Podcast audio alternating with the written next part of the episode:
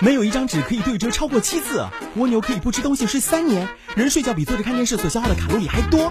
老师没教过，我来告诉你。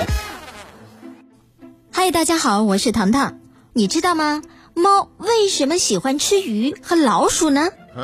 原来呀，猫是夜行动物，它的夜视能力取决于猫摄取的牛磺酸的多少。如果长期得不到这种牛磺酸的补充，夜视能力就会下降。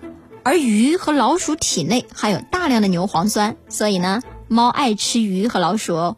你知道吗？猫吃老鼠还有一个原因，老鼠也在夜间活动，而且个头较小，非常适合猫的捕捉，这样它们就自然形成了猫的美食了。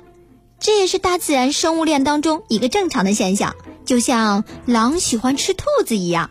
不知道大家有没有注意到，猫睡觉的时候总喜欢把耳朵压在前肢下。这样一方面可以保护它的耳朵，另外一方面也是为了能够及时听见老鼠在地上走动的声响，以便及时采取行动。天哪，大自然当中的生物链简直是太神奇了，总是有相生相克的。不过糖糖发现啊，现在的猫咪哪还有几个吃老鼠的？家里是有鱼有床有猫粮，甚至有的猫咪和老鼠都交上了朋友。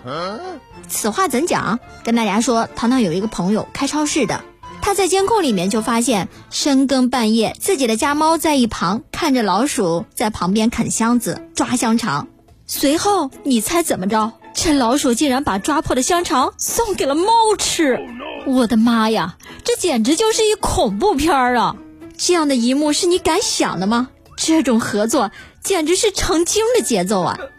太惊悚了，把我朋友吓得几天没回过神儿来。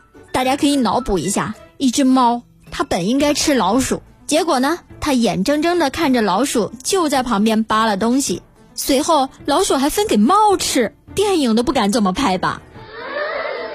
今天的这期节目，糖糖心想，大家对于猫喜不喜欢吃老鼠，为什么喜欢吃老鼠和鱼，并不感兴趣。你有可能会对我朋友的这段恐怖经历感兴趣，对吗？